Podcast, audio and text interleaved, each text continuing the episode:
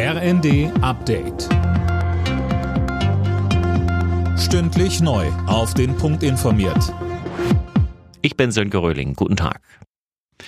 Den vierten Tag in Folge protestieren die Bauern gegen die Agrarpolitik der Bundesregierung. Kanzler Scholz will heute das Gespräch mit ihnen suchen. Am Rande der Öffnung eines neuen Bahnwerks in Cottbus. Mehr von Tom Husse. Auch die Ampelfraktionschefs möchten mit den Bauern sprechen. Für kommenden Montag haben sie Vertreter von Landwirtschaftsverbänden eingeladen.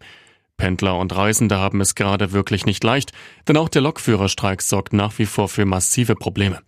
Noch bis morgen Abend gilt ein Notfahrplan, zahlreiche Verbindungen fallen aus und GDL-Chef Weselski hat bereits den nächsten Streik angekündigt, sollte die Bahn im Tarifstreit kein neues Angebot vorlegen.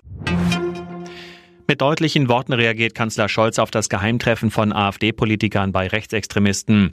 Das ist ein Fall für den Verfassungsschutz und die Justiz, schreibt er bei X. Bei dem Treffen soll besprochen worden sein, wie Millionen zugewanderte Menschen vertrieben werden könnten. Homöopathie soll keine Kassenleistung mehr sein, das hat Gesundheitsminister Lauterbach angekündigt. Er verweist auf die nicht nachgewiesene Wirkung von Zuckerkügelchen und Co.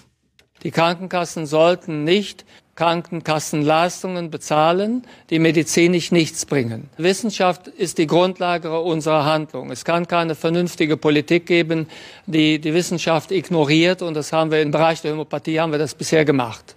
Das Ganze ist eine Maßnahme, um das Minus in der gesetzlichen Krankenversicherung zu drücken. Allerdings würde es wohl nur 10 Millionen Euro jährlich einsparen. Auch nach Ende der Corona-Pandemie bewegen sich Kinder und Jugendliche zu wenig. Das zeigt eine Studie des Bundesinstituts für Bevölkerungsforschung. Demnach wird immer weniger draußen gespielt oder Sport gemacht. Das kann sich auf die Gesundheit auswirken, warnen die Experten. Alle Nachrichten auf rnd.de